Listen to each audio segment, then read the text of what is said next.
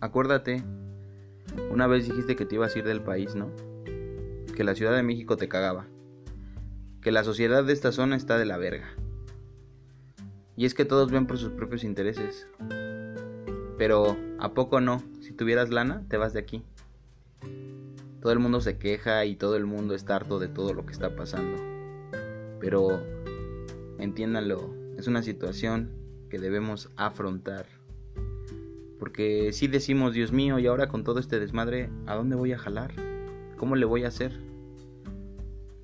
Estamos cansados, claro, estamos hartos de vivir esta situación, pero muchas aparecen en el camino y siempre pensamos, si tan solo hubiera hecho esto, si tan solo hubiera ahorrado, si tan solo hubiera ido antes, si tan solo infinidades de estas formas pasan por la mente de cada uno de nosotros. Pero dejen de quejarse. Prácticamente le echamos la culpa a la sociedad de, de todos los problemas, de lo que nos pasa. Si tan solo pensaran en cómo se puede solucionar cada uno de los conflictos, digo, y es que hay que jalar parejo, ¿no?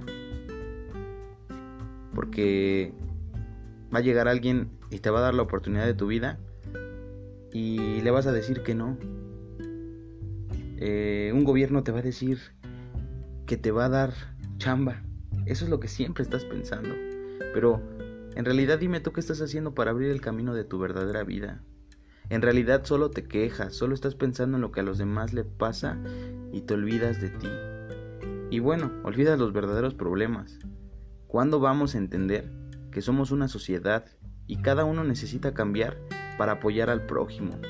Necesitas cambiar y mejorar tú para después cambiar a los demás. En serio, pónganlo bien sobre la mesa.